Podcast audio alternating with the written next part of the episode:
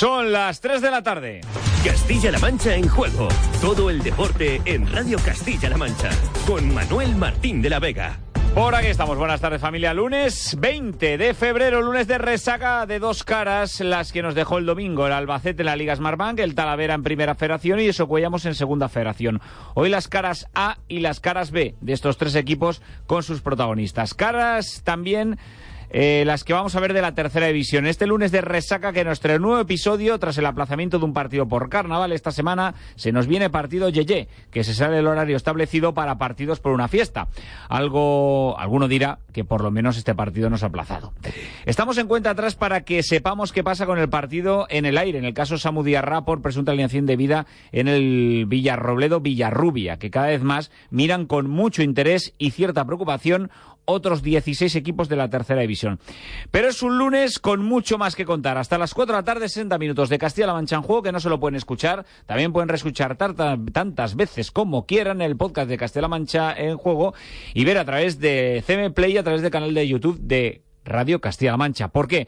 Esto es Castilla-La Mancha en juego, el estadio en el que todos damos cita todos los días. Castilla-La Mancha en juego está en Twitter, Instagram y Facebook. Búscanos en arroba deportes CMM y estarás informado de todo el deporte de Castilla-La Mancha. Ganando Luis Hernández, sigue Ferran con la bola, le quiere romper, le va a romper Ferran. Se mete centro, se va de otro. Si la pega su golazo, el centro de Ferran para el remate de Lewandowski bajo palos, va a marcar el Barça. Gol, gol, gol, gol, gol, gol, gol, gol, gol, gol, gol, gol, gol. De Sergi Roberto, pero se van todos con Ferran. Llegamos al 45, viene Besón con la bola. Suelta rápido para Sergi Roberto que se mete hacia adentro. Hace la diagonal, quiere buscar a otro compañero al costado, toca para Lewandowski la luna. Va a sacar el disparo. Lewandowski. Está siempre vivo porque es un animal y es carnaval y va vestido de león y dice si hay una fiesta, yo me apunto, gol, gol, gol, gol.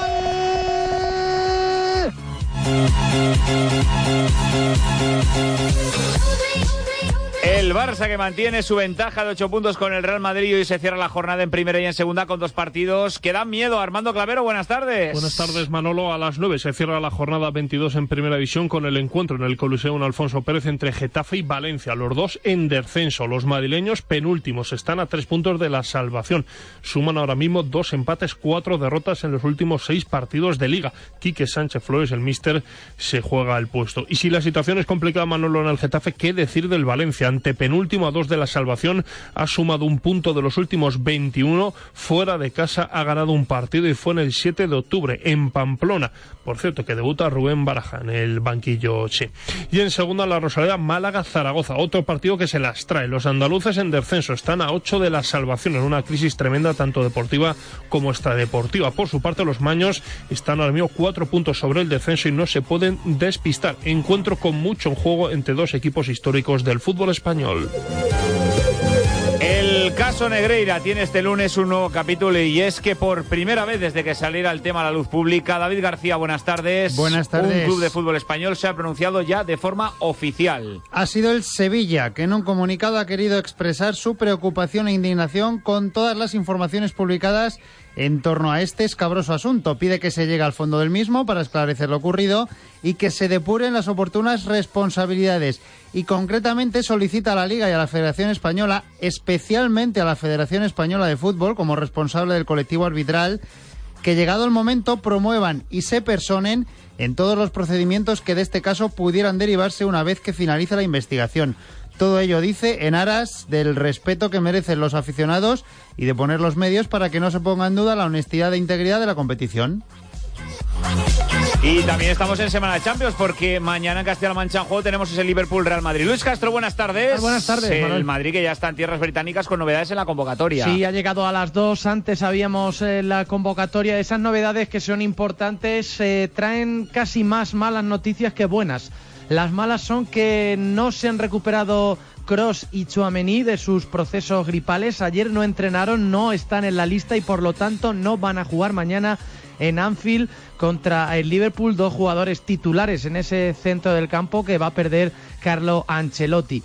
En las noticias buenas sí está Benzema, lo sabíamos, lo confirmó Ancelotti el sábado tras el partido contra Osasuna. Ya venía entrenando, se le había dado descanso. Ayer eh, se ejercitó con normalidad, así que el mejor jugador del Real Madrid, el actual balón de oro, sí se ha subido al avión, sí va a estar en el entrenamiento que va a realizar el equipo esta tarde. El último, antes de medirse al Liverpool mañana, vuelve la Champions, esos octavos de final en una convocatoria, por deciros, en las que tampoco está Mariano, baja de última hora, tampoco está Mendy, eh, baja de larga duración, y en las que han entrado tres canteranos. Arribas, que está como una moto en primera federación, Álvaro Rodríguez, sensación en el Madrid hace unos días al darle una asistencia de gol a Asensio en el partido contra Sasuna y uno de los nuestros, el sonsecano Mario Martín, que ante las bajas en el centro del campo de toda la temporada está siendo un fijo en las convocatorias de Carlo Ancelotti, que esta tarde va a hablar, va a hacerlo a las siete y cuarto de la tarde en el Anfield, como os decía, también acompañado de un jugador para resolver estas dudas que estamos planteando. Minutos después, a las ocho va a, entrar el, va a entrenar el Real Madrid en esa previa de la Champions porque ya vuelve la mejor competición de clubes del mundo. Gracias, Luis. Un abrazo. Y lunes también de selección española, Manolo Muñoz, buenas tardes. Hola, buenas tardes. Porque cuatro jugadores con sello Castilla-La Mancha están en la lista de Fede Vidal para los clasificatorios del Mundial de Fútbol Sala. Sí, el seleccionador ha convocado a dos castellano-manchegos, los albaceteños Chino del Jaén y Raúl Gómez del Movistar Inter, además de a otros dos jugadores de clubes regionales, el Cierre Boyes del Viñalbal de Peñas y el Alapivo Raúl Campos del Queso Salidalgo Manzanares, los cuatro para los partidos internacionales que va a disputar España frente a Chipre el 1 de marzo en Cáceres y ante Moldavia el día 8 de marzo en Chisinau, ambos, como decías, de clasificación para el Mundial de 2024. Los jugadores de la selección española se van a concentrar el próximo lunes 27 de febrero para desplazarse desde allí directamente a tierras extremeñas. Es lunes 20 de febrero, esto es Castilla-La Mancha en juego. Más de 100 días sin escuchar esta sintonía son demasiados. Pero este martes, la Champions vuelve a Radio Castilla-La Mancha de la mejor manera. Nada menos que con la repetición de la última final. Desde las 9 de la noche, el mejor fútbol de Europa en Castilla-La Mancha en juego. Partido de ida de octavos de final. Liverpool-Real Madrid. Castilla-La Mancha en juego, con Alberto Jiménez y todo el equipo de deportes de Radio Castilla-La Mancha. Castilla-La Mancha en juego, un gran equipo.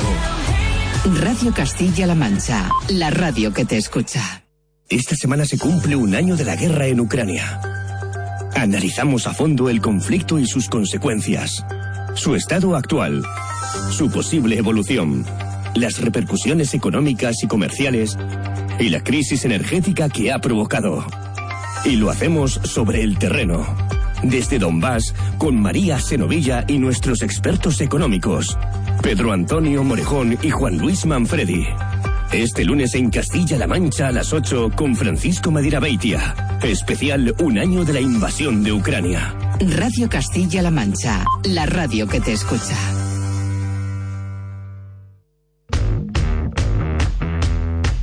Castilla-La Mancha en juego. De lunes a viernes con Manuel Martín de la Vega.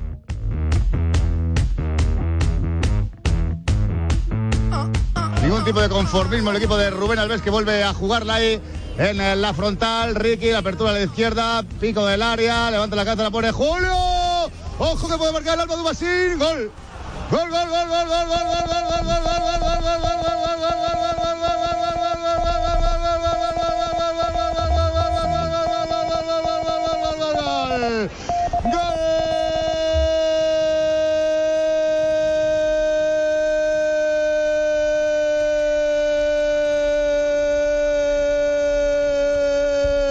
Son 46 puntos.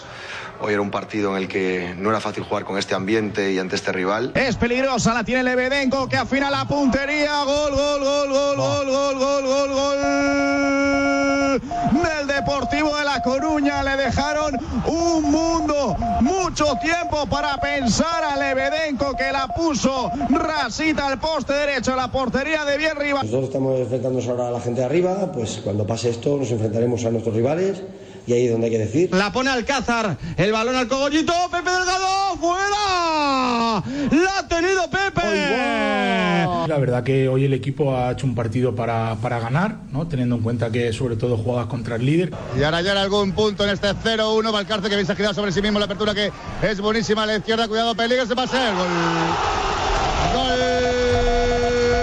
Un pequeño detalle, un pequeño desajuste y un acierto del, del rival, pues bueno, es un empate. Va para Neider Lozano que intenta saltar, dice el Linier que hay fuera de juego y dice el colegiado alemán Pérez que no se juega más en el municipal del Prado. Se comen los jugadores al árbitro, al colegiado del encuentro por no descontar más minutos en el partido de hoy. Me voy descontento por eso, porque creo que en la segunda parte los cambios nos han mejorado y por eso me voy con ese sabor de boca, la verdad. Final, final, final, punto de oro y digo de oro porque refuerza mucho la imagen del equipo, muy competitivo el Socuellamos que le ha jugado pero de tú a tú a un líder que es sólido. Lo que sí que me hace ver el vaso medio lleno es que la, la imagen del equipo, sobre todo estas dos últimas semanas, ha sido de un equipo que ha querido ganar ambos partidos, que intenta convencer, que, que él mismo está convencido de, de sumar. Está claro, López toca, dice que, que se acaba el partido.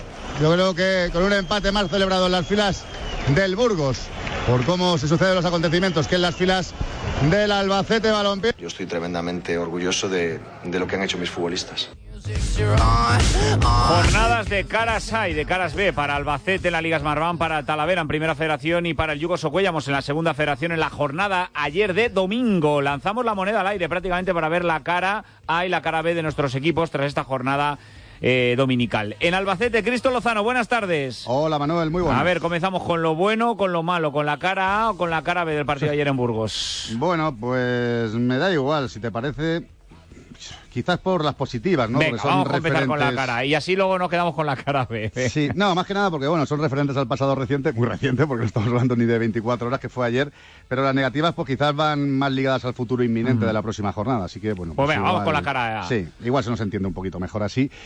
Eh, ¿Qué extraemos positivas? Bueno, pues que sobre todo que, bueno, lo de siempre, ¿no? Que sale vivo el Albacete de un estadio muy complejo, como es el, el- plantío de, de Burgos, que no es el estadio del colista, sino que es del séptimo clasificado, y ahora mismo para mí, pues eh, probablemente el aspirante mayor que tenga a arrebatarle el playoff al eh, propio Albacete Balompié, que además, pues te diría que lo hace pues ante un lleno a reventar, ¿no? Con el público muy cerca y apretando mucho y eso es lo que también, pues creo que demuestra que este Albacete Balompié no se asusta ante nada y, y ante nadie, ¿no? En ningún territorio, no lo hizo en el calor, pues por ejemplo de Las Palmas o en Málaga o en el frío de Vitoria de Eibar, de, fíjate, de, de Andorra, ¿no? Ni en escenarios pues donde también la presión pues es muy grande como Huesca o como Gijón o, o el que vivimos eh, ayer. Se me quedan por ahí algunos que el Albacete ha ganado o ha empatado. Leganés, Lugo, en fin. Eh, son muchos campos y el Albacete pues siempre demuestra que sabe competir y sabe leer perfectamente los partidos y a mí realmente de manera sincera os digo que es lo que me genera pues todavía más confianza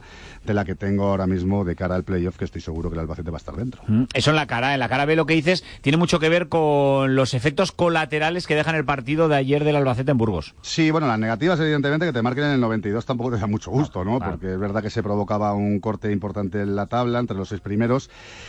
y el resto de candidatos y además de la forma en la que se produce, ¿no? Que te meten, ya te digo, en, el descuento con un gol en propia de, de tu central. En defensa de Boyoma hay que decir que, bueno, la jugada es bastante compleja, el balón de Matos por la izquierda es muy bueno y, bueno, pues siempre regresar hacia tu portería así de cara, sabes que es difícil sacarla, ¿no? Además estaba ahí Juan Hernández. Yo creo y entiendo y estoy seguro que si Boyomo no toca, al final hubiese hecho el, el delantero del Burgos, así que, bueno, pues por ahí esa pequeña defensa ante él o hacia él y también nos deja pues ese eh, regusto también de los daños colaterales que encuentra el Albacete, porque no son ni uno ni dos. Ni uno ni dos, sino tres sancionados, tres las bajas importantísimas para el Tartiere. Uno, el citado, el comentado. Boyomo, Dubasín y también Higinio Marín, aunque por este último pues ya adelantó ayer Rubén Alves que el Albacete va a recurrir la cartulina amarilla que, que ve y esperemos que, que se la quiten y que al final se queden dos, porque si ya es grave no tener a Dubasín, imagínate no tener a ninguno de los dos. Sin duda alguna.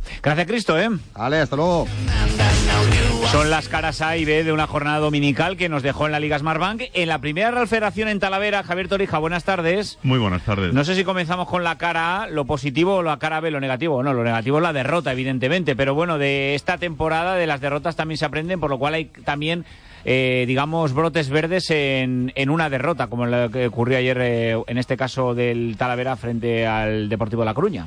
Pues si te parece, yo voy a empezar por, por lo negativo. Me gusta que empecemos por lo negativo, así Sí. nos quedamos con el buen regusto de lo positivo. Eso es, Claro para sí. dejar la esperanza para, para, para el final. Una jornada sin duda horribilis para el Club de Fútbol eh, Talavera. La derrota, que evidentemente rompía una racha muy positiva aquí en el municipal del, eh, del Prado y que, bueno, pues tiene que, que albergar, pues eso sí, la la buena sensación que dejó el, el equipo ante, el, ante uno de, de, los aspirantes a todo, como es el Deportivo de la, de la Coruña. Resultado, los resultados que se arrojaban en otros campos eh, con equipos que estaban implicados como el Talavera en esa zona baja de la, de la clasificación tampoco favorecieron en absoluto los intereses eh, blanquiazules pierde para el próximo partido eh, a uno de los pulmones del centro del campo, Las, que acumula su quinta cartulina de ciclo y por tanto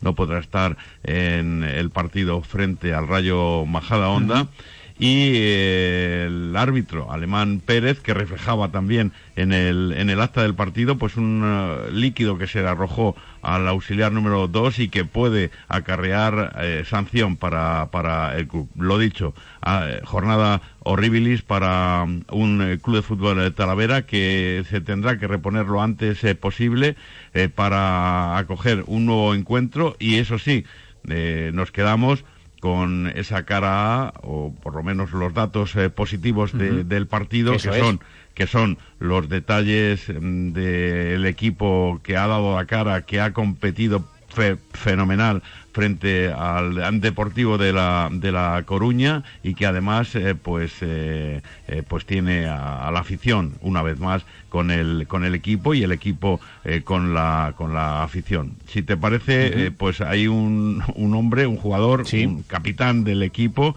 que ha vivido los momentos malos del Talavera y ahora está viviendo los momentos buenos de este club de fútbol Talavera que tiene eh, como todos los componentes de la plantilla, esas muy buenas sensaciones dejadas sobre el terreno de juego y que nos las puedes transmitir si te parece. Claro que sí, a Dani Ramos. Hola Dani, buenas tardes.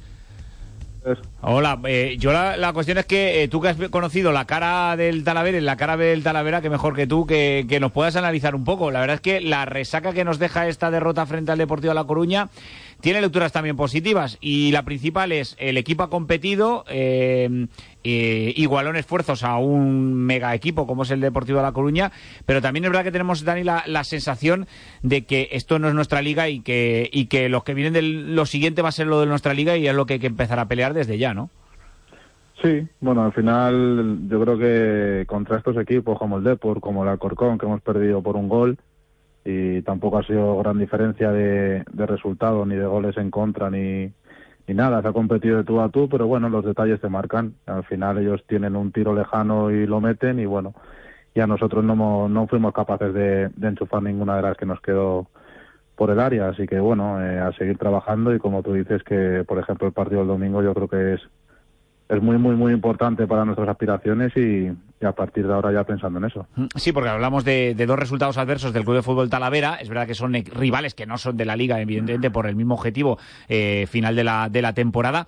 Pero claro, uno mira la clasificación, eh, Dani, y ve que el equipo no está descolgado, porque otros dirían, bueno, después de dos derrotas el equipo estaría, bueno, pues más, más eh, tocado, pero no está descolgado porque ahora mismo está todo más que igualado que nunca. Es que ahora mismo está todo eh, en apenas en un 3-4 puntos, está prácticamente la permanencia ahí.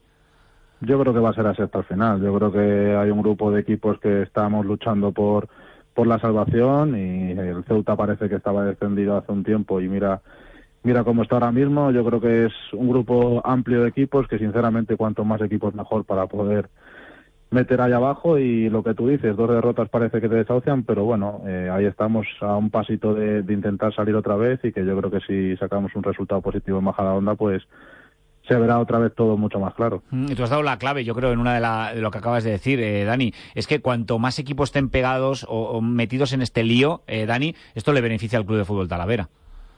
Yo creo que sí, al final todos tienen que jugar contra todos y no se puede sumar más que un punto y empatas en un partido, o sea, no puede sumar más entre todos. Entonces yo creo que cuanto más equipos estén ahí en la lucha de, y la pelea por, por, por, la salvación yo creo que mucho mejor para nosotros. Eh, la situación ahora mismo del Club de Fútbol Talavera hace que todos los partidos sean vitales y nunca mejor dicho, pero es verdad que el Talavera nos, y tú, con, tú que has estado el, futbolista que más minutajes tiene con el Club de Fútbol Talavera, has visto como la, la cara eh, amarga de lo que eran las eh, primeras jornadas de liga hasta el, el equipo fue, cambia, fue capaz de cambiar el rumbo con Pedro en el, en el banquillo a un equipo muy, en un bloque muy, digamos, muy compacto, con un, una defensa bueno, pues prácticamente infranqueable y con unos muy buenos resultados. Eh, a pesar de estos dos resultados adversos, eh, el equipo sigue estando en bloque, es decir, que no se, ha, no, se ha, no se ha abierto ninguna brecha dentro de la estructura de este equipo, ¿no? No, yo creo que quedó demostrado después de Linares que al final parece que habíamos hecho, hicimos un partido mm. malo, las cosas como son, y parece que ese partido podía denotar que el equipo se iba a venir abajo, que iba a dejar de, de hacer las cosas como hasta entonces y yo creo que se demostró que este equipo tiene las ideas muy claras, que los resultados se dan porque en el fútbol puedes ganar, empatar o perder, pero que las ideas están claras y, y el camino por el que tenemos que ir también. Así que yo creo que eso no, esta derrota no va a hacer que nosotros cambiemos el rumbo ni, ni la idea de juego ni nada por el estilo. Mm. Eh, yo, a lo mejor eh, tú, Dani, no eres de mucho echar cuentas, pero eh, ¿sobre qué puntuación debe alcanzar el Talavera para que cuando finalice la temporada no esté metido en esa posición de, descenso, los últimos seis puestos? ¿Hay una puntuación que hayas dicho? Yo creo que con, no lo sé, a lo mejor me estoy tirando un triple diciendo lo que sea, ¿no? Pero 35 puntos, ¿con eso podría valer para salir de esa situación? Mm, yo creo que no, yo creo que tienes que llegar a los 40 para poder tener la salvación como poco, como poco yo creo. Entonces al final yo creo que hay que hacer 40 puntos y a partir de ahí ver si llegas con esos 40. A lo mejor son pocos o a lo mejor no, pero yo creo que si no haces 40 puntos es muy difícil salvarte en esta categoría. Mm. Dani, mucha suerte ¿eh? y afrontar lo siguiente, que cada semana es una final y el próximo partido es de esos eh, final en mayúsculas para el Club de Fútbol Talavera. Gracias Dani, un abrazo grande. ¿eh? Gracias a vosotros, un abrazo. Estamos pendientes de lo que vaya donde sí esta semana. Gracias, Javi. Un abrazo grande. Y en segunda federación, la cara A y la cara B en el empate del Yugoso Cuellamos ante el líder Melilla. Ahora vamos a sacar la lupa, pero este empate es la cara positiva, pero también tiene una cara B Armando Clavero con los números del equipo en el Paquito Jiménez. Y es que hay un dato, Manolo, que destaca por encima de todo, y es que el conjunto socuellamino apenas lleva tres goles en el Paquito Jiménez en lo que va de temporada. Desde la jornada 13 no marca el conjunto de Sergio Campos. Hay que escarbar para buscar equipos con peores números, y solo hemos encontrado uno, y está en el grupo noveno de la tercera red. El Huracán Melilla, con dos goles, es el peor equipo de primera división, segunda, primera red, segunda red y tercera red, con peor bagaje ofensivo en casa. El segundo peor equipo precisamente es el Soku con tres tantos. En primera división el Elche con ocho goles, en segunda división el Oviedo con ocho goles, son los dos peores equipos. En primera red hemos encontrado a la Unión Deportiva Logroño y el Sabadell también con ocho goles y los dos en descenso como el Elche en primera división. En segunda red hemos encontrado a un equipo con un gol más marcado que el Socuellamos, el Alcorcón B, un equipo que está en el grupo del Socuellamos y del Deportivo Guadalajara y que está en descenso y otros equipos con un bagaje muy pobre en casa son el Jerez Deportivo con seis goles, al igual que el Ebro y el Burgos Promesas. Por cierto, los tres también en descenso. Y en tercera red, como hemos dicho, solo un equipo peor que el Socuellamos, el Huracán Melilla, con cuatro goles está el Pasaya Vasco del grupo cuarto. Así que solo un equipo, repito, con peor bagaje ofensivo que el Socuellamos jugando en casa. Es la cara B, evidentemente, porque en la cara de ese empate, además del punto, evidentemente, de Muñoz, hay un dato que señala que el Yugoso Cuellamos tiene a un jugador de la actual plantilla que ha conseguido marcar en el Paquito Jiménez, que solo hay uno. Sí, el único que lo ha conseguido en 12 partidos que lleva el Socollamos en casa esta temporada es el centrocampista Pepe Delgado. Anotó la victoria frente al Atlético Paso en la jornada 6, el 1-0. También lo hizo David Agudo ante el Leganés B en la jornada 10, pero se marchó en diciembre y por tanto ya no está. Y el último tanto en casa lo marcó el Socollamos el 4 de diciembre en la derrota 1-2 con el Atlético Madrid B en la jornada número, número 13, obra también del capitán de penalti. Desde entonces, cinco partidos con dos derrotas y tres empates y cero goles a favor, tres meses sin anotar en casa, pero si alguien sabe hacerlo en el Paquito Jiménez es Pepe Delgado que lleva esta temporada tres goles y dos asistencias. Hola Pepe, buenas tardes. Hola, buenas tardes. ¿Quién te iba a decir a ti que, todos los goles del equipo iban a pasar siempre por tus botas en el Paquito, eh? Vaya tela, ¿eh? si lo hicimos hace un par de años más atrás, no veas. Eh, hubieras cobrado más, hubieras pedido más en los contratos, ¿no? no, no. pero bueno, estamos, estamos trabajando y, y bueno, eh, no es un dato que me guste, la verdad. Eh, es complicado para nosotros también el, el que en casa no te estés haciendo lo fuerte que deberías. Pero bueno, esta semana hemos hecho un muy buen partido contra la Corcón B, volvimos a hacer un buen partido. En, en ambos partidos tuve la, la mala suerte de, de haber tenido dos acciones muy claras para, para colaborar con el tema del gol. Y bueno, el equipo la realidad que está haciéndose bastante más fiable, está teniendo la verdad que mucho más equilibrio y, y en esa estamos. A ver si poco a poco. Sí, porque al final eh, uno dirá, dice, bueno, los goles son parte de, evidentemente, de- del entrenamiento.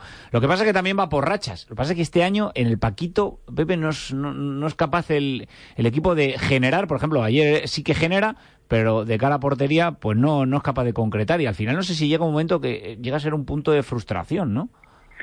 Hombre, se te crea un poco de frustración, pero la realidad es que, mira, ahora mismo, mm, o sea, preocupa porque al final tienes que marcar goles para ganar, pero la verdad que conforme está trabajando el equipo y, y está picando piedra, pues es algo que, que no te genera ansiedad porque a mí me mantiene tranquilo porque veo al equipo cómo está trabajando y ayer, por ejemplo, es algo muy contento y orgulloso del equipo por, lo que generó y al final ent- entrar o no entrar es una línea muy, muy fina, pero sí que estoy feliz porque porque estamos creciendo, creo que cada semana que está pasando estamos creciendo más como equipo y a partir de ahí pues toca eh, picar pie hasta que hasta que se hasta se produzcan esos goles en el paquito y podamos disfrutar. Lo que pasa es que es verdad que también, eh, un poco la, eh, eh, como digo yo, el, el afición, el personal se desespera un poco porque dice, cuando vamos al Paquito dice, bueno, lo que sí que sabemos es que no vamos a ver muchos goles. Eso sí es verdad, ya es una, una premisa que no se ha cambiado esta temporada. Y luego es que es verdad que el equipo, con un buen balance, digo, de- defensivo también, porque mantiene muy bien la, portería a cero y con muy pocas llegadas, no es suficiente para salir de esa zona de abajo en la que empieza a peligrar ya la, la posición de, de que no acabe uno metido en descenso. Bueno, eh, al final hasta mayo queda mucho tiempo pa- para que pasen muchas cosas durante la durante las dinámicas que se puedan dar. Y la realidad es que, por ejemplo, esta semana tenemos un partido muy importante que jugamos justo contra el equipo que tenemos por debajo y a partir de ahí puede ser un, un buen punto de inflexión para la mejora que está eh, eh, teniendo el equipo y así que vamos a, a enfocarnos ya en esta semana en saber que vamos a un partido a tener un partido muy complicado y que hay que pelearlo para, para intentar separarnos un poco de, de las, de, la- las posiciones complicadas. Eh, la pasada semana hablamos con el coach deportivo de este Yugo Socuellamos. Eh, bueno, evidentemente esa, su primera intervención, como digo yo, eh, fue gloriosa porque logró el equipo eh, esa victoria el pasado fin de semana en tierra madrileñas. Eh, ¿tú, tú crees en la, en la ayuda de un coach deportivo, la figura del coach deportivo, en la, en la- a la hora de revertir un poco una situación deportiva más o menos complicada? Sí, sí que creo mucho. En este caso en Vicente Martínez creo mucho. Ya el año pasado vino en una situación mucho más delicada de la que hemos tenido en, estas temporadas anteriores. Y, y la verdad que es una persona que al final hace como un nexo para todo la plantilla, cuerpo técnico, dirección deportiva, directiva, y nos va, nos va aunando con nosotros los esfuerzos y ayudando. Y la verdad que la parte, mental del jugador, la verdad que cada, cada vez tiene que ir mejorando más, porque al final está siempre con ca- ca- cada una en su justa medida con las presiones que te van llevando las categorías en las que juegas. Y la verdad que sí, creo que es una persona que, que colabora muy bien con nosotros y ya te digo, y de- de cuando le vi, cuando vino, nos pusimos, los que estábamos el año anterior, por ejemplo, que ya le conocíamos, nos pusimos muy felices de, de que viniera porque al final es una persona que, que ayuda. Eh, eh, lo que digo yo, ¿trabaja en, digamos, en equipo con toda la plantilla o, hay algún caso concreto que diga, me voy a centrar más en un jugador, en uno o en otro, o no? Esto es una, digamos, una terapia, por explicarlo de alguna manera, todo en, en vestuario. No, esto es un grupal, la verdad que es todo más grupal. Sí es cierto que tenemos la posibilidad de manera individual de poder eh, com- comunicarnos con él, de poder hablar más individualizado, porque la verdad que él pone su tiempo a nuestra disposición y en eso estamos muy agradecidos también. Pepe Delgado, eh, a ver si sigue marcando goles, oye, y si ayudan al Yugo Socollamos, pero eh, sobre todo en el Paquito, que es lo más, lo más importante esta temporada, pues se está resistiendo el tema, ¿eh? Se está resistiendo Pepe. Nada, hay que seguir peleando y ojalá así sea y podamos darle un poco de, de alegría a nosotros mismos primero, porque lo, lo vamos necesitando esa alegría y luego, sobre todo, lo más importante a nuestros aficionados que, que puedan disfrutar de goles aquí en el Paquito y así tener mucha más ilusión de aquí al, al final de temporada. Gracias, Pepe, un abrazo grande. Muchas gracias, buenas tardes. Buenas tardes, gracias a Pepe Delgado, futbolista del Yugoso Cuellamos. Eh, de Pepe Delgado a otro Pepe, a Pepe Coy. Hola Pepe, buenas tardes. Muy buenas tardes. Parece y también, mentira, ¿eh? también Delgado, no... Sí, no- bueno, eh, bueno, en tu caso con menos calidad evidentemente Bueno, que eso, Pepe Delgado. supuesto. También te lo tengo que decir, ¿eh? que tú eres bueno en lo tuyo, pero cada uno en su terreno. ¿eh? no me Pepe visto- es un mago con el balón y tú eres un mago en general. No sabemos- así me gusta, muy bien.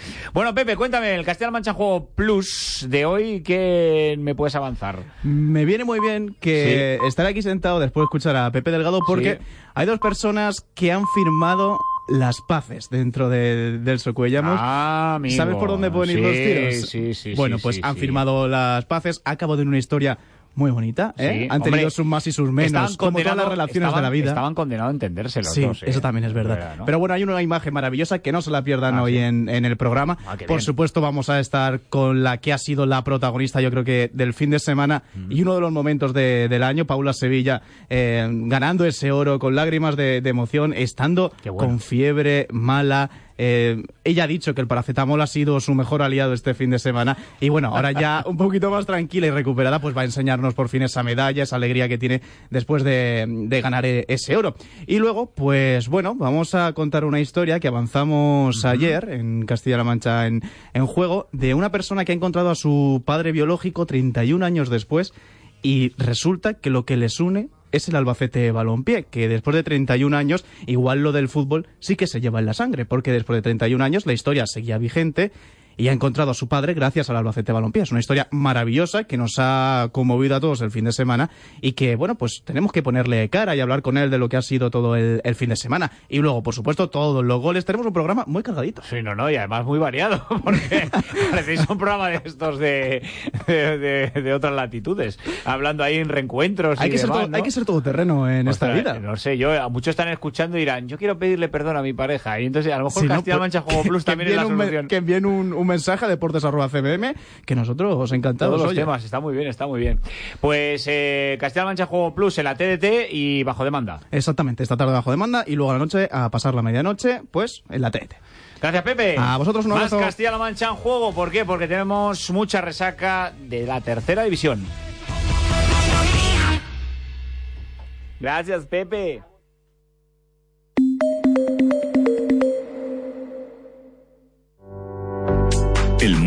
Cambiado y la forma de dar y recibir noticias también. Surgen nuevos retos y cmmedia.es se convierte en un renovado servicio de noticias para ser referente informativo en todos los dispositivos.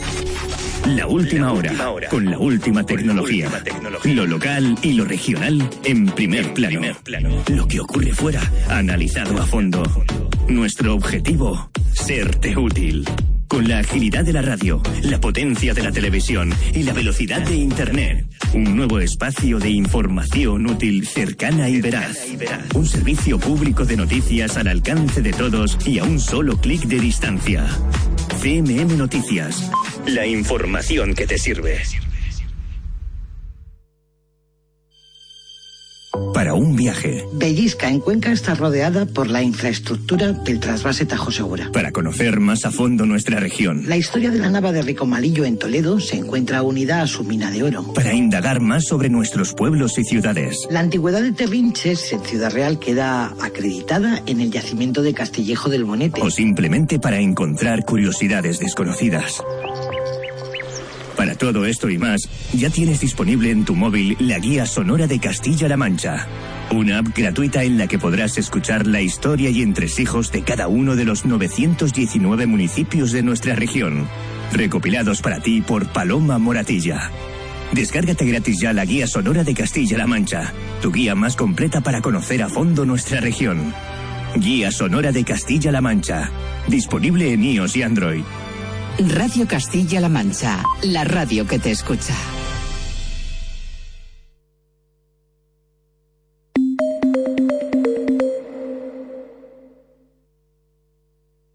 No te quieres enterar que te quiero de verdad.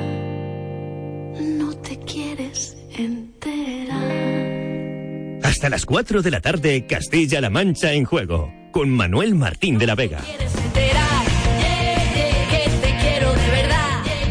La tercera ritmo de música Yeye de los 60 y es que después del aplazamiento por carnaval del Atlético Tomelloso Torrijo Muñoz, que se va a jugar el 6 de abril, este próximo sábado un partido se va a jugar, ¿eh? Se va a jugar, todos tranquilos. Se va a jugar, lo que pasa es que se va a jugar a las 12 del mediodía del sábado y va a ser el que se va a disputar el Municipal de Tarancón entre el Tarancón y el Villarrubia por la fiesta de los años 60. Sí, es una fiesta Yeye y se lleva celebrando más de tres décadas y como por la tarde del sábado se juega el derby Real Madrid Atleti, el Tarancón propuso al Villarrubia anticipar el partido a las 12 de la mañana.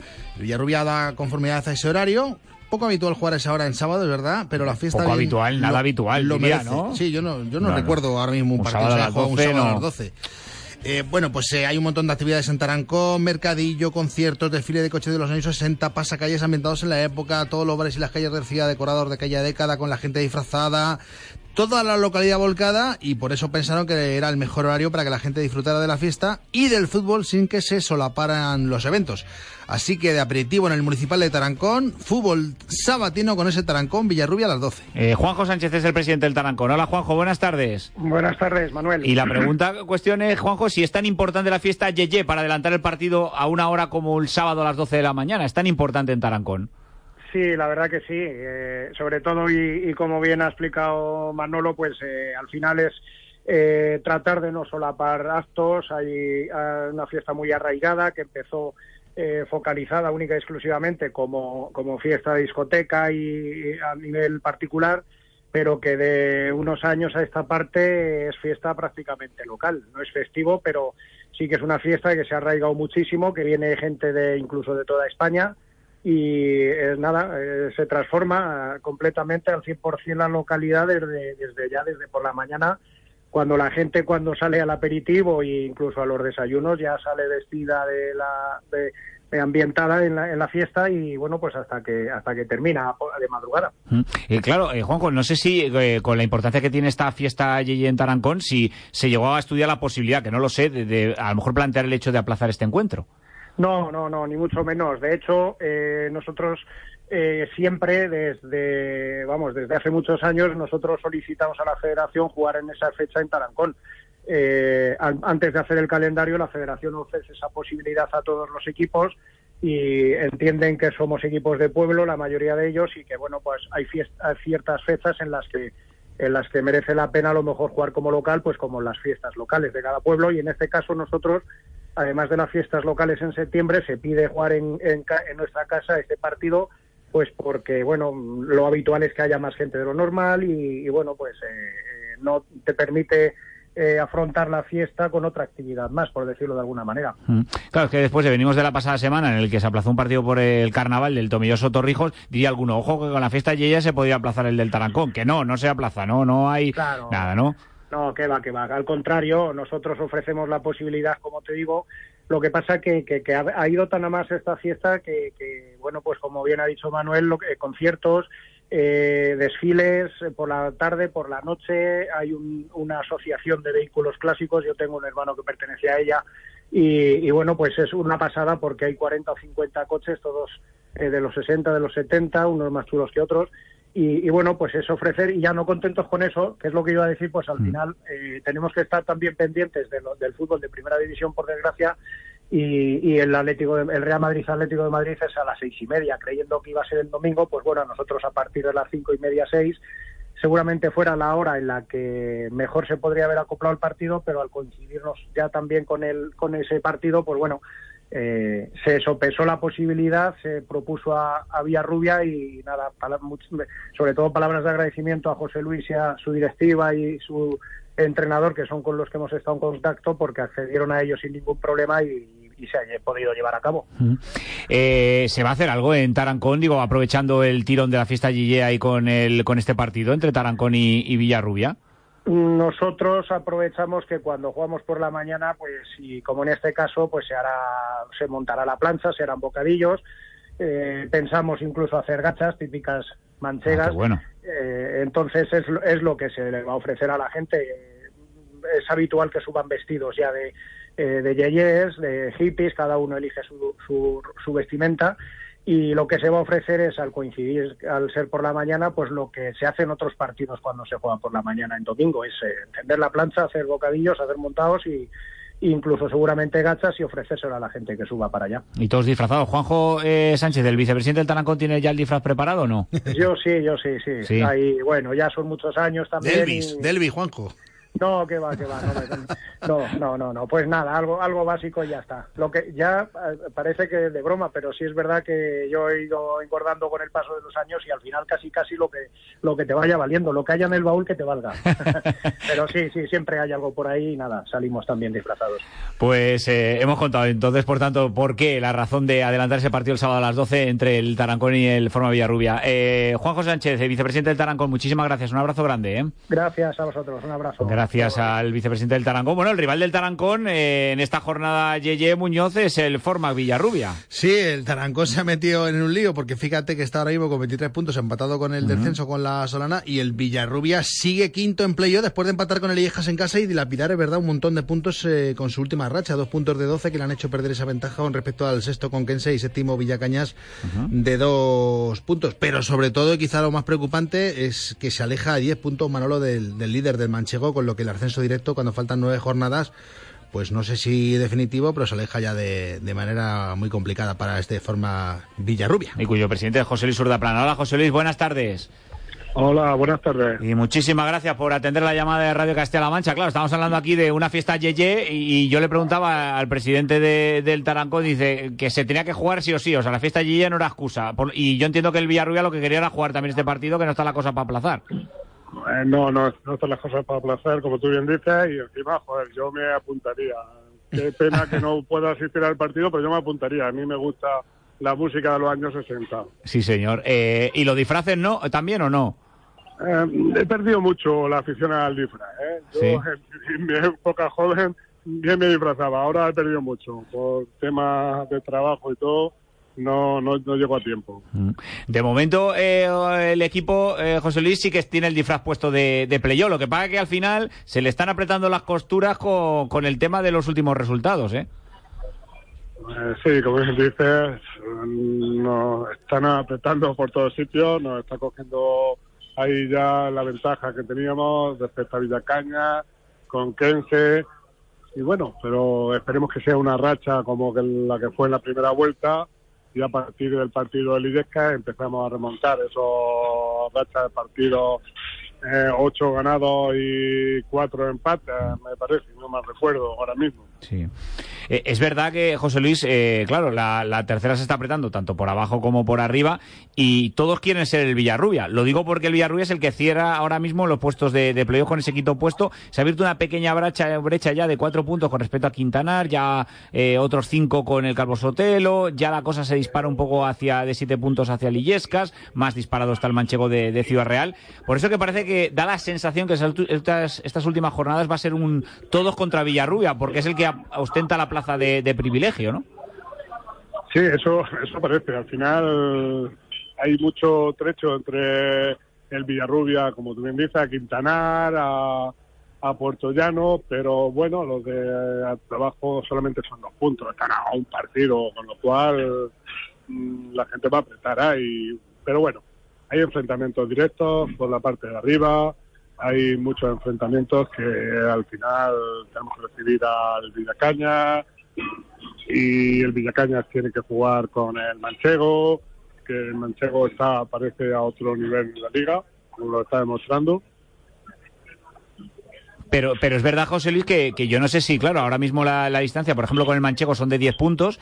Eh, ¿Es posible, eh, José Luis, que el, el Villarrubia le dé tiempo a llegar a intentar pelear el primer puesto? ¿O ya se, uno está pensando más en ser segundo, tercero, cuarto, quinto y que el líder? Sí, yo creo que eh, todos ahora mismo pensamos en ser segundo más que primero. Segundo que te da ese puesto para jugar Copa del Rey, un poco pensando en eso. El primero, 10 puntos, 9 partidos, mm, vamos a ver, hay que ser realista, es un poco inalcanzable. Eh, también la tercera está pendiente de lo que pase con otro tema, que ya no solo el partido que se tiene que jugar el mes de abril, el aplazado de la pasada semana por el carnaval del Atlético Tomelloso contra el Torrijos, sino hay otro asunto. Eh, a ver, Muñoz, cuéntame con el tema del caso de Samu Diarra. Eh, pónganos un poco de antecedente, ya le pregunto yo al presidente del Villarrubia a ver cómo está el tema. Recordamos que jugaban el 11 de diciembre en la jornada 13. Sí. El Villarroble dio un punto base partido por Sí. presunta alineación de vida del portero Samu Diarra, eh, con ficha del filial. La apelación declaró nula la resolución del juez único de competición, Javier El 1 de febrero. Dice que debió abstenerse no va a ser una resolución en una información errónea que él mismo facilitó al Villarrubia.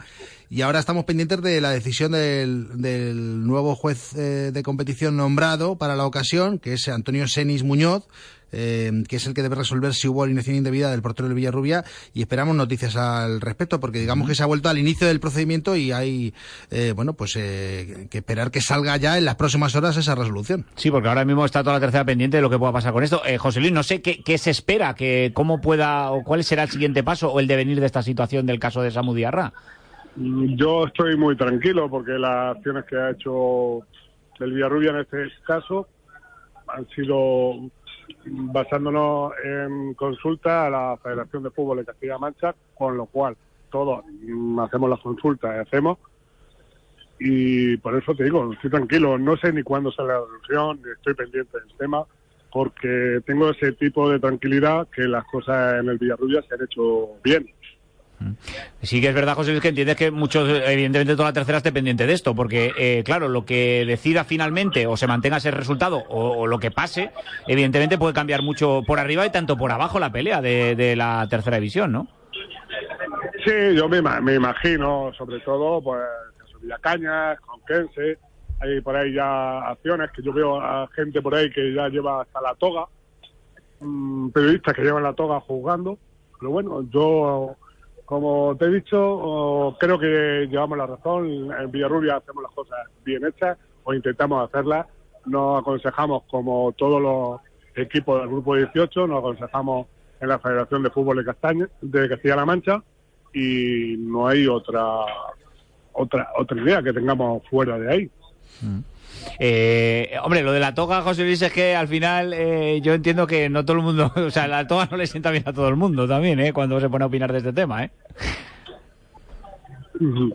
Ya, ya, yo, yo, no, yo, no me, yo no me pongo de periodista, ¿eh? porque como no sé, yo me pongo ni en, ni de entrenador.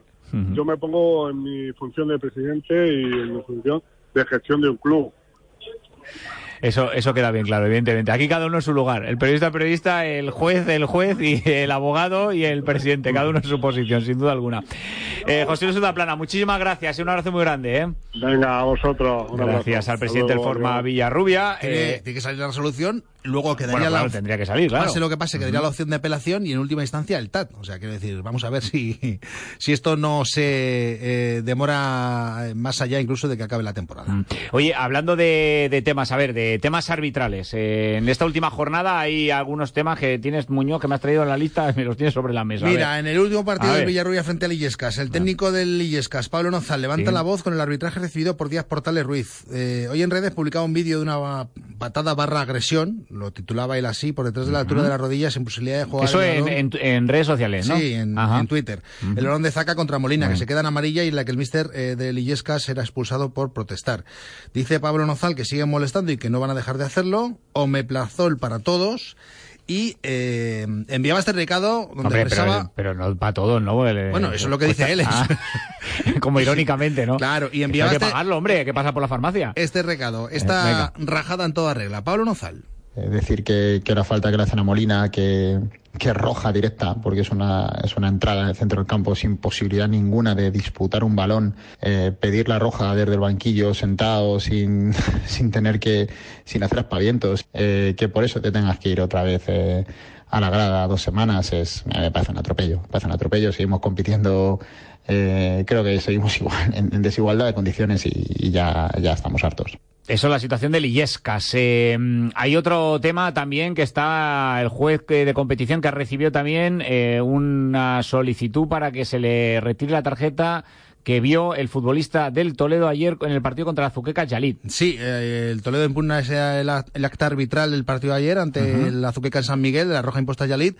Para el colegiado en el, en el acta, eh, en el minuto 85, era expulsado por sujetar a un contrario que trataba de disputar un balón cortando una ocasión manifiesta de gol. Uh -huh. Y el Toledo considera la sanción improcedente porque dice la acción no se corresponde con las imágenes y el vídeo que acompañan en el recurso. Dicen que no existe, eh, que hay tres errores evidentes, que no existe sujeción al jugador contrario, uh -huh. eh, que es más bien al revés, el jugador de la Azuqueca el que hace falta, según el Toledo, sí. que Yalit no le sujeta y que en todo caso hay una caída por inercia uh -huh. y que no están ante una ocasión manifiesta de gol, sino un balón dividido en perpendicular en dirección al córner. Por tanto, la reacción del acta, dice el Toledo, no se corresponde con el visionado de la jugada y eh, se encuentran ante un error material manifiesto, por lo que solicitan que no se castigue ni se sancione con roja la acción de Yalit de ayer. Uh -huh. eh, la imagen eh, de estas y todas las puntualmente las pueden ver, ya lo saben, en arroba deportes CMM, en CM Play, el, el, resumen de todos los partidos y esas acciones puntuales a las que hacía referencia Muñoz, tanto lo que denunciaba Pablo Nozal como la, el recurso que ha interpuesto el Club Deportivo Toledo con lo de Yalit. Eh, bueno, también tenemos más imágenes, un poco más amables, claro, ¿no? Sí. No va a ser todo el día hablando de árbitros, de recursos y demás, pues si nos... Ponernos la toga, así que de verdad va a tener Urda la razón, que va a tener que poner la, la, la toga todos los días. Periodismo especializado. Claro, claro, por eso. Que hay cosas alegres, ¿no? De esta Siempre, jornada, ¿no? Y sobre todo los goles, que es la salsa Ah, del fútbol y la exacto. salsa de la vida. A ver, cuéntame, eh, hay uno que sigue marcando goles cada vez que toca la pelota, casi. Sí, Casi, ¿eh? Fíjate, eh, es No un fichaje de ¿eh? invierno del Carlos Sotelo portollano y fíjate, desde que llegó ha sumado seis goles en siete partidos. Le ha salido redondo el fichaje a Darío Martín, al director deportivo del Uy, Carlos tanto. Sotelo portollano, el de Diego Díaz Gómez, Dieguito. Ayer hacía dos dianas frente a la Solana en, en la victoria en el Cerrú. Marcó ante el Torrijos. Marcó ante el Tomelloso, marcó ante el Villacañas y otro ante el Talavera B en su debut en la primera jornada del mes de enero. Nada más llegar, le digo, comenzó de suplente, pero ya es titular, seis goles en siete partidos y que deja al puertollano tercero en la tabla, a dos puntos del segundo y lo más importante ya con bastante renta sobre los que están por detrás. Siete puntos al sexto conquense y al Villacañas cuando restan nueve jornadas. Eh, hola, Dieguito, buenas tardes. Hola, buenas tardes. Y claro, con esta racha que, que me trae, dime qué lo- número de lotería juegas, lo digo para que a ver si nos llevamos un piquito todos, porque madre mía, todo lo que tocas es oro. Buah, ojalá tuviese yo ese número que también lo compraría.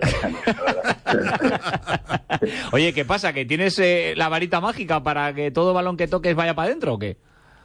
Bueno, la verdad que también muchas veces el tema de, de los goles son racha y bueno, pues afortunadamente pues estoy pasando por por una racha positiva que es bueno tanto para mí como para el equipo, que es lo más importante. Mm, eh, desconozco lo que pusiste en el contrato cuando firmaste con el Calvo Sotelo Portollano y te hizo firmar Darío Martín como director deportivo, pero ¿no te estás arrepintiendo de algo que pondría alguna cláusula en el contrato de decir si marco goles en las primeras siete jornadas me llevo tanto? Oye, esto lo llegas a ver y lo firmas, ¿no? Hombre, la verdad es que sí, no esperaba, bueno, al final trabajas y es lo que eh, imaginas, ¿no? Eh, venir aquí, hacerlo bien, marcar goles al equipo, pero bueno, muchas veces es verdad que eh, trabajas pero no se ve tan tan premiado en forma de, de goles, pero bueno, la verdad es que estoy teniendo también pues un poco de fortuna de ver recompensado mi trabajo en, en forma de goles que por mi posición es, bueno, es algo importante también para mí. Así que por, por esa parte muy contento y sobre todo, como he dicho, pues por ayudar a- al equipo que al final, eh, entre más goles sume, pues mejor, más fácil es para conseguir la victoria, que al final es lo que todos queremos. Para estar ahí luchando en el playoff o intentar coger pues, pues la primera posición que sería lo más bonito. Hombre, Dieguito había expectativas puestas en él porque, claro, venía del diocesano de segunda federación y, bueno, se consideró que era un jugador que venía a marcar diferencias eh, para, la, para la delantera, pero yo digo, es que se le caen los, los, los goles. Eh, además, ya le, le recordamos de su paso por Castilla-La Mancha porque tú, Dieguito, estuviste también en la temporada de la pandemia jugando en el Manchego Ciudad Real en, en tercera división y también te salió una, una buena temporada, lo jugaste bastante y marcaste bastante goles, ¿no? ¿Verdad?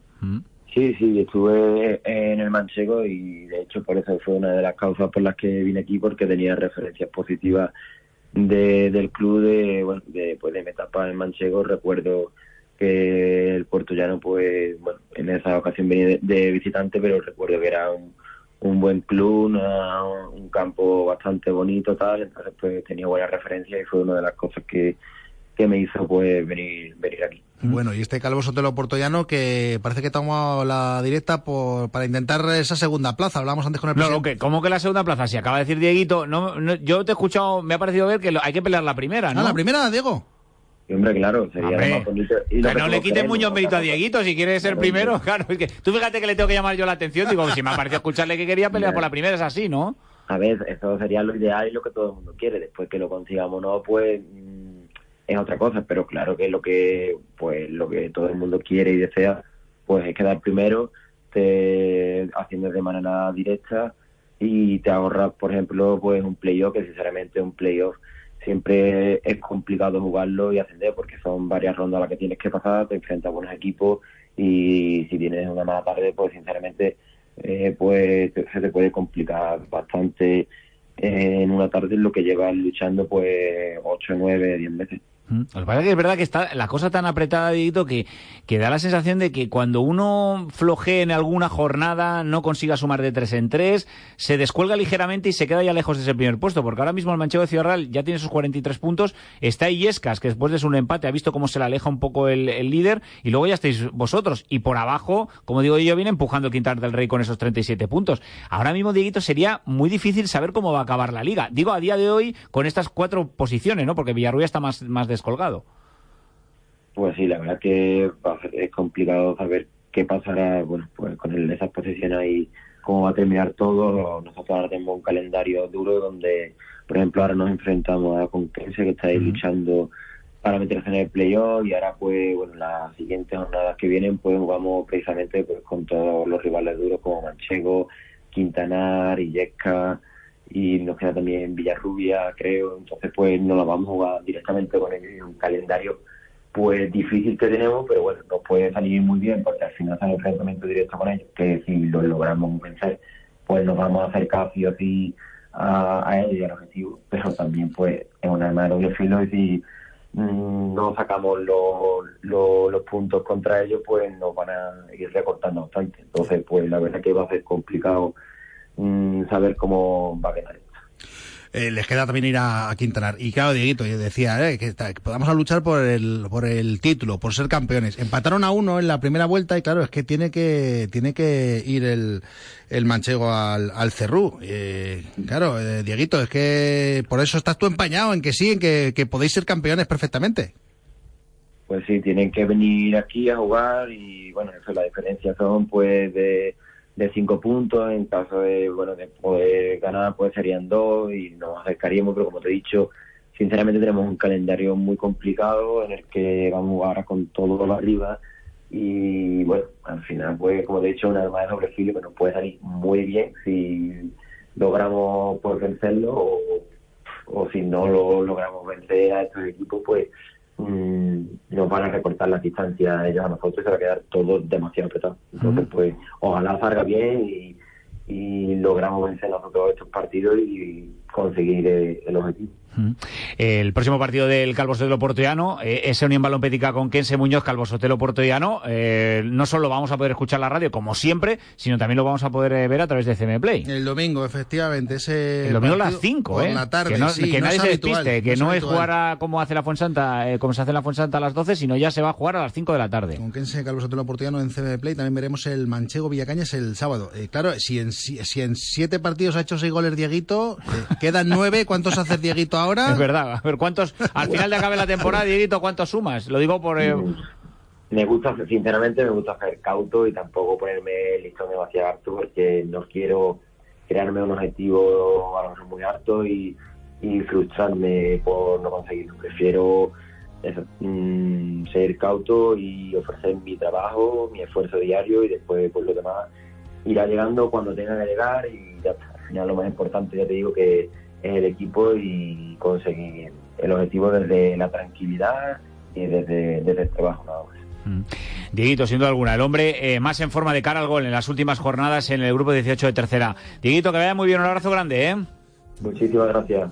Protagonista en el Calvo Sotelo Porteano Muñoz de Dieguito, ¿eh? Al final no le hemos sacado la cifra de goles, pero bueno. Bueno, pero, como siga pero esta sí, racha. como, como siga la racha estadística, ojo, la media que sale de goles, ¿eh? Sí, sí, la verdad que sí. Eh, momento. está funcionando a las mil maravillas al, al Calvo Sotelo Portollano. Y vamos a ver quién se lleva este esta jornada, ¿eh? Lo del mejor gol de la jornada, ¿eh? Es verdad, en Castilla-La Mancha Juego Plus lo bajo demanda y en la TDT Muñoz, ¿hoy qué prometes en tu sección? Hoy prometo muchas cosas. ¿Superar la anterior semana? Sí, siempre trato de super Arme. Oh, qué bien, como la. Parece Shakira ya, ¿eh?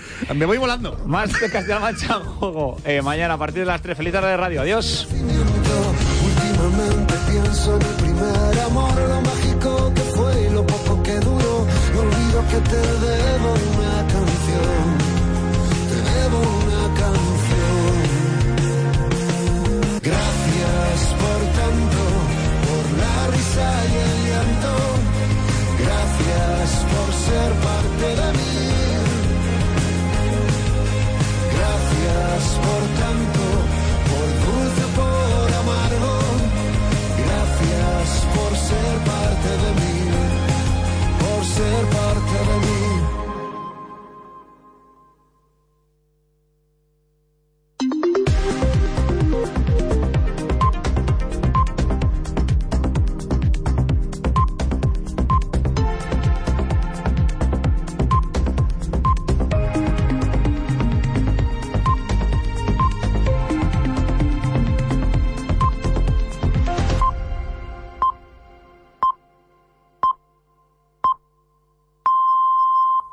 Son las